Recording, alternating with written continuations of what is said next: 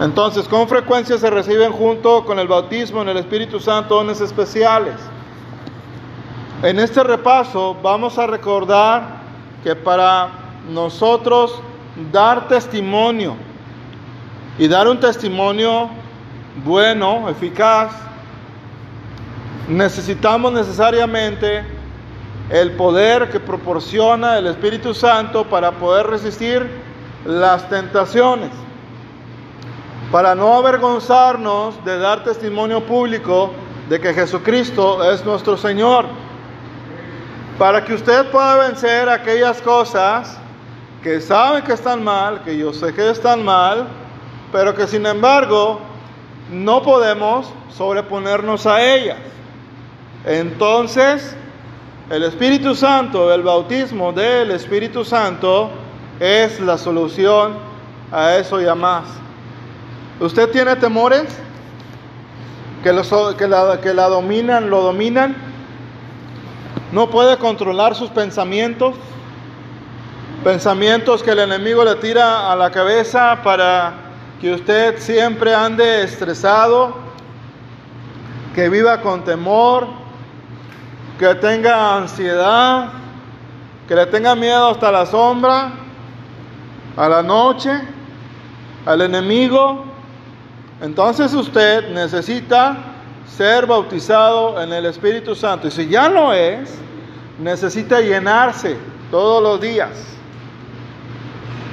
Si se siente vacío, el culto está aburrido, ¿verdad? No como dice eh, Giovanni, ¿verdad? Ríos, el culto encendido. Por más que el baterista esté tocando, el hermano Joel sacando sus, sus mejores figuras, siendo lo más preciso posible.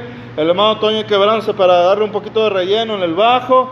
Si usted no se llena del Espíritu Santo, los demás van a recibir, los demás se van a ir felices a sus casas, contentos, y usted y yo nos vamos a regresar peor. La solución es decirle, Espíritu Santo, lléname de nuevo, no bautízame lléname de nuevo. Se le acabó el gozo de la salvación. Se goza más cuando dicen vamos a hacer la oración de despedida que cuando vamos a hacer la oración de inicio. Entonces, la solución a su problema no es el pastor, no es la hermana, no es la hermana Rotila que vino a predicar el domingo, que por cierto el Señor la sigue bendiciendo y usando. No es la solución, es el Espíritu Santo, su remedio, por así decirlo, su necesidad para poder gozarse, testificar y alegrarse con la palabra de Dios y en la presencia de Él mismo. Muy bien, vamos pues al punto número 11. El bautismo en el Espíritu Santo es seguido naturalmente por los frutos del Espíritu. En Gálatas 5:22, Pablo menciona las partes que comprenden el precioso fruto. Ustedes bien saben que Dios quiere fruto. ¿Cuántos dicen gloria a Dios? Dios quiere fruto. No quiere higueras estériles. ¿Cuántos se acuerdan del relato de que el Mesías, el único verdadero Mesías, Jesús de Nazaret, en hebreo Jesús Cristo, en griego Jesús Cristo y en hebreos Yahshua Hamashiach, Jesús el Mesías, lo mismo, se paró frente a la higuera y fue buscó fruto. Estaba muy frondosa la higuera. ¿Cuántos se acuerdan de eso? Levanten su mano o digan amén, por favor, gloria a Dios. ¿Cuántos se acuerdan, por favor? Entonces el maestro se para y va y busca fruto, pero no era temporada. Dios siempre espera que usted y yo tengamos fruto. Él busca complacerse, gracias hijo, con su pueblo. No hay tal cosa como cristianos que vengan y nunca manifiesten nada de su espíritu, nunca de su fruto. Hay personas que se dicen cristianas, pero dan más frutos carnales que del Espíritu. Se gozan más en las cosas del mundo. Entonces, esas personas muy probablemente no son salvas. Porque ahí estamos hablando de la doctrina de un nuevo nacimiento y por ende de una nueva naturaleza. Vamos a emplear algo de, elementos lógicos. Si usted es mexicano como nosotros, usted está acostumbrado a que la comidita tiene que llevar un picante, ¿verdad? Si usted, para nuestros hermanos en Latinoamérica los bendecimos en sus culturas, ¿verdad? Pero acá en México, viva México y su país también, gloria a Dios. Pero acá usted tiene que comer picante o ají, como le dicen allá. Siempre tiene que ir en eso, nuestros alimentos, es típico de nosotros. Bueno, para saberse si es cristiano, usted tiene que llevar siempre fruto. ¿Cuáles son? ¿O cuál es el fruto? ¿Cómo se manifiesta? Número uno, caridad. ¿O cuál es? Amor. A veces, como un servidor, a mí me gusta expresar que lo amo. Hay personas que no lo hacen. Pero ninguna de las dos formas están equivocadas. La palabra del Señor nos dice que nos amemos. Aparte de las palabras, tienen que ir en conjunto los hechos. Si yo le digo a usted que le amo, pero no le apoyo en nada, teniendo la oportunidad de hacerlo, pues entonces no hay congruencia entre lo que digo y lo que hago, lo que digo ser y lo que realmente soy. Para yo tener amor por ustedes, necesito dejar que el Espíritu Santo tenga más influencia en mi vida. Dos pecados pueden cometer los cristianos. Estos son muy diferentes a la blasfemia contra el Espíritu Santo. No se mortifique, porque el que es del Señor, el mismo Espíritu lo guarda. Pero sí podemos cometer dos pecados contra el Espíritu Santo. No que lo recomiende, sino que se puede dar. Número uno, apagarlo. ¿Cómo apagamos la influencia del Espíritu Santo? Viendo cosas que no debemos ver, escuchando cosas que no debemos de escuchar, hablando cosas que no debemos de hablar, deseando cosas que no debemos hacer. ¿Cómo lo podemos entristecer? Que es la segunda parte, no haciéndole caso. Cuando Él nos guía a cierta cosa, nosotros debemos decir, heme aquí, envíame a mí. Si usted dice de vez en cuando una palabrota, eso le va a entristecer al Espíritu Santo. Si usted ama más los caminos del mundo que los caminos de Cristo, pues entonces Él se va a sentir triste. Gloria a Dios. Entonces, el amor empieza porque ha sido derramado en nuestros corazones, el libro de Romanos. Corresponde a nosotros que ese amor no se apague. Pero ¿cuál es el primer objeto del amor? ¿Usted o Dios? Dios. Si usted y yo amamos a Dios con toda nuestra fuente, con toda nuestra fuerza, perdón, con toda nuestra mente, con todo lo que somos, nosotros vamos a poder amar a los demás. Porque el primero se ama a Dios sobre todas las cosas y sobre todas las personas. San Mateo 8:37 dice, el que ama más, y ahí está, la doctrina del amor, ¿verdad? El amor hacia Dios. Nos dice, el que ama más. No que no dejes, dejes de amar a tus seres queridos, sino que el que ama más padre, madre, esposas, hijos, amigos, más que a mí, ahí está la clave para una interpretación correcta, más que a mí, ¿qué dice la palabra de Dios? No es digno o digna de mí. Si como tú seas con Dios, así vas a ser con todos los demás. Si tú amas a Dios, vas a amar a los demás. Si tú le das el primer lugar a Dios, vas a darle el primer lugar y vas a tener un trato excelente, vas a tener unas relaciones humanas excelentes. ¿Por qué? Porque estás honrando a Dios primero.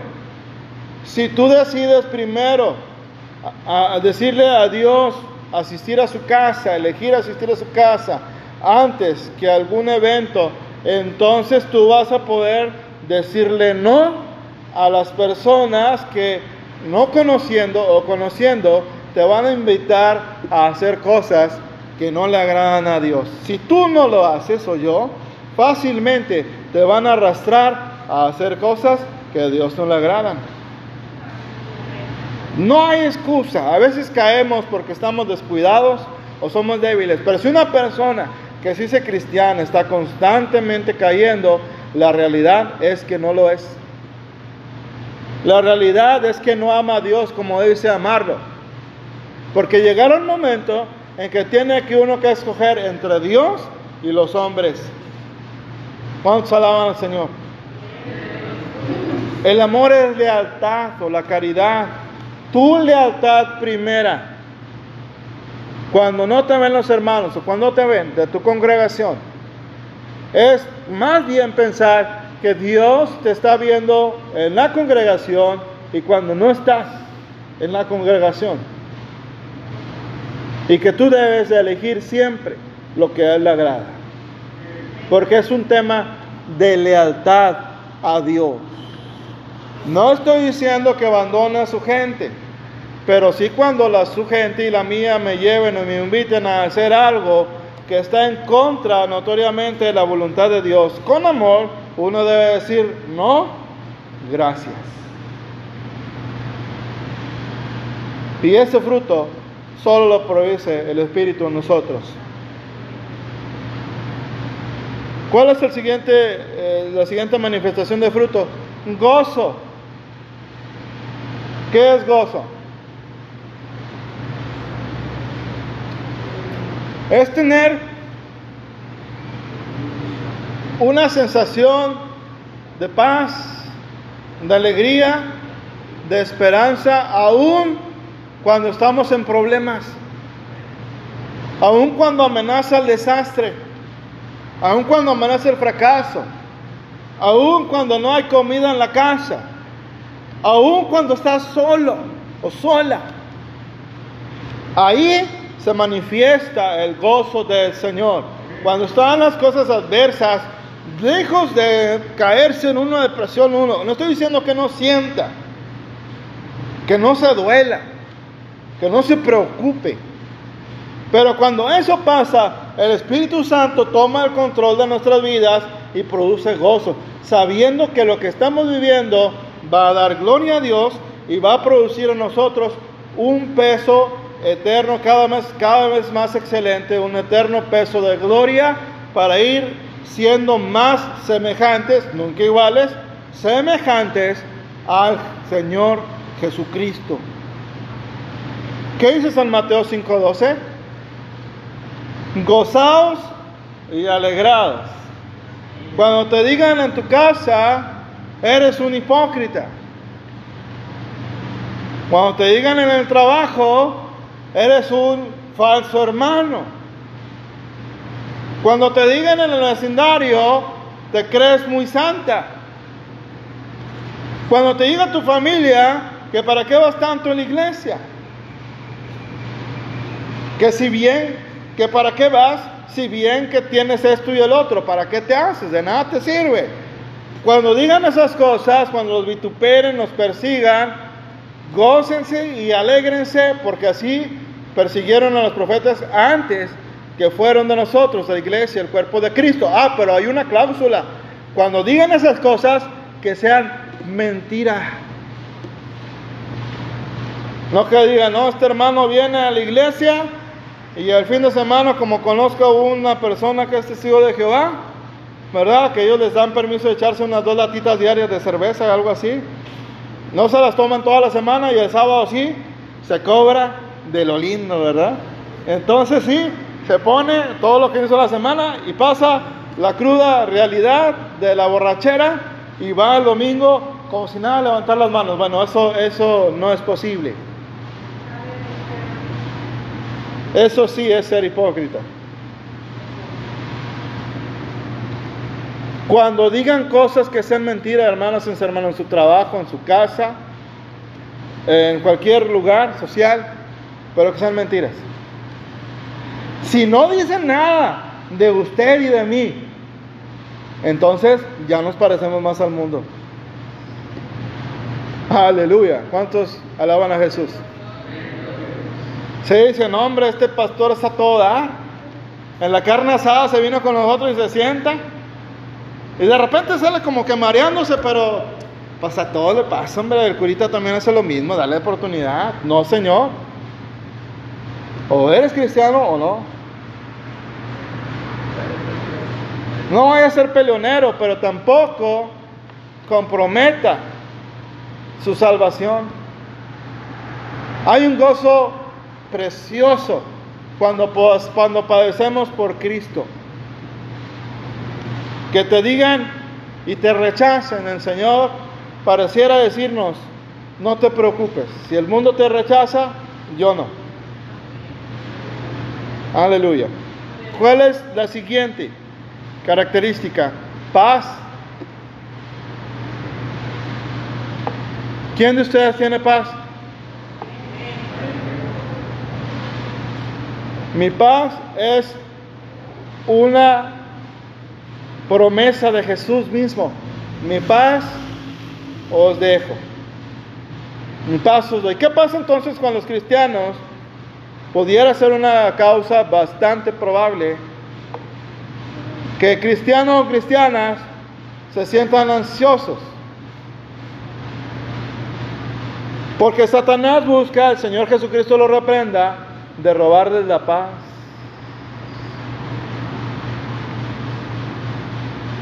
Eso es lo que busca el diablo con los cristianos, robarles la paz. Empieza trabajando en sus mentes diciéndole, mira, si ya te pasó una vez, te va a pasar otra. Mira, a la vecina, mira, tú vas a caber exactamente igual que ella. Aleluya. Mira, los que buscan tu vida o la vida de tu familia, mira, se están acercando.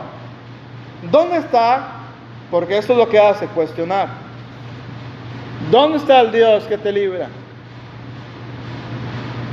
Te tengo donde quería ya no te vas a soltar. ¿Y entonces qué le van a decir? ¿Se van a poner a hablar con él, con el enemigo? ¿No?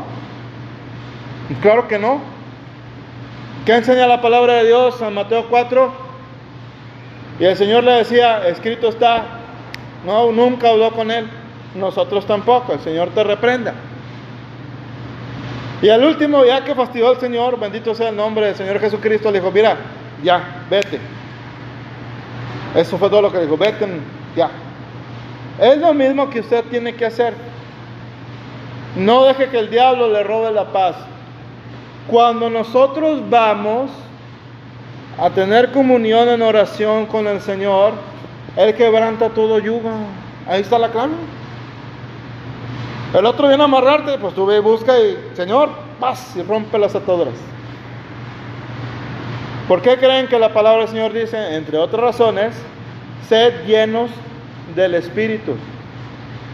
Porque donde está el Espíritu de Dios, ¿qué hay ahí? Hay coches BMW, casas en Miami, Florida, Estados Unidos, grandes discotecas, digo cristotecas, digo esas tonterías que dicen por ahí.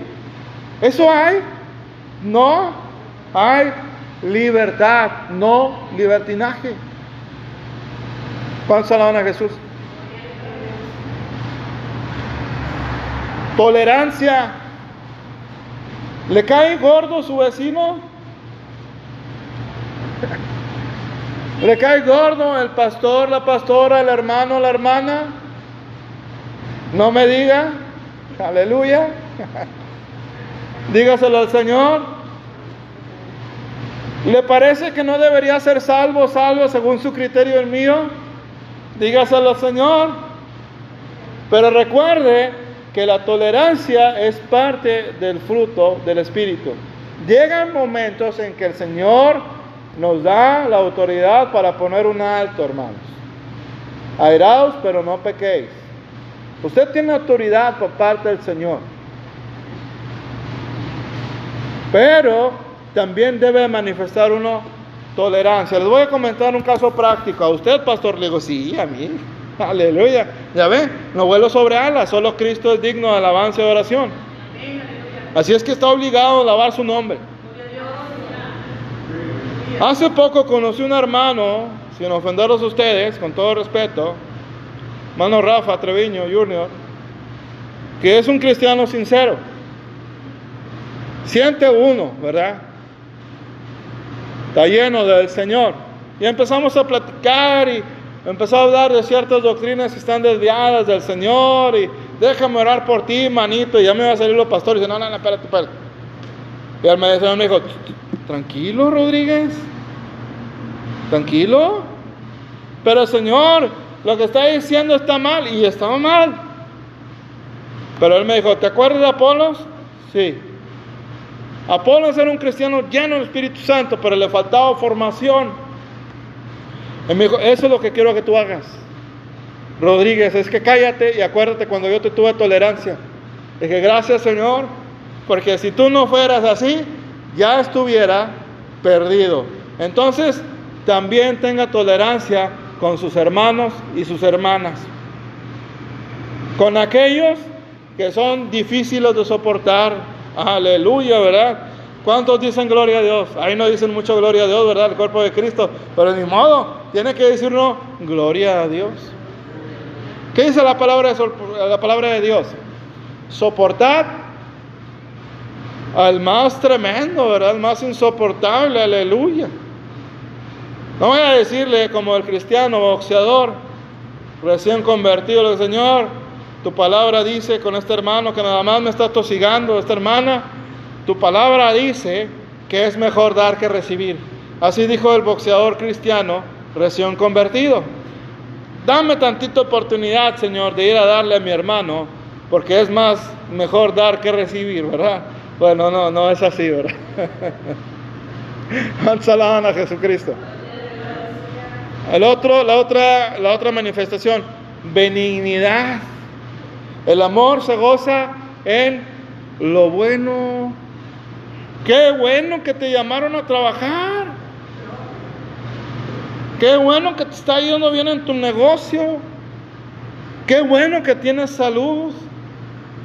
Qué bueno, gloria a Dios, que estás este, bendecido.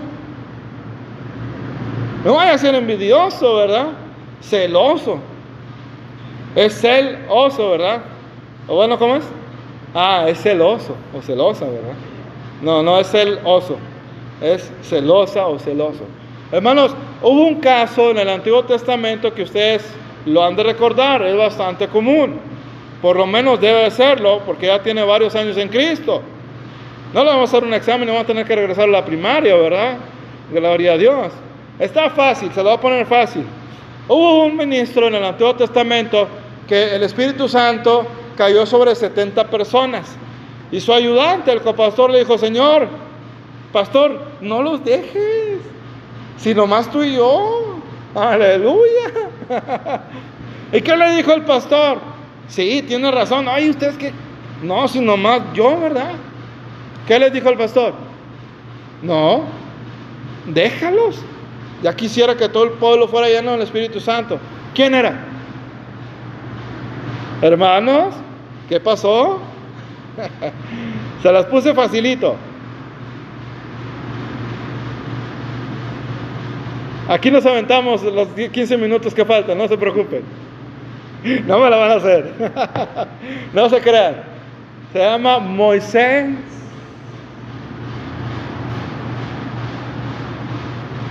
Gócese cuando su hermano le va bien. No sea envidioso ni envidioso. Porque una persona con esa actitud es puerta abierta para que Satanás destruya la iglesia, cualquiera. No se ande comparando. Usted es única y único delante de Dios. Usted tiene talentos, dones que a nadie más le dieron. Así es que no se ocupe de creer que usted y yo vamos a hacer mejor las cosas, sino ocúpese, y yo también, de hacer lo que el Señor me ha puesto para hacer. Va a ver que se va a gozar en el culto, pero de una manera extraordinaria.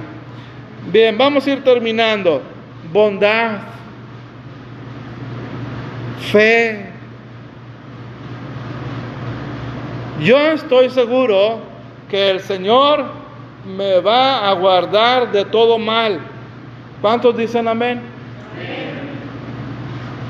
Vivimos en una ciudad de balazos a cada rato, pastor. Bueno, no tiente al Señor su Dios tampoco, ¿verdad? No vaya a ponérseme una balacera diciendo, es que el Señor me va a guardar. Eso se llama tentar a Dios, se llama desconocimiento de la palabra de Dios. Pero tampoco deje de hacer su vida. Si no, ¿dónde está en el Dios en que confía? Yo recientemente con el ataque del COVID que tuve, estuve unos días temeroso, no le voy a decir que no. Pero después reaccioné y dije, a Rodríguez, pues ¿qué tienes?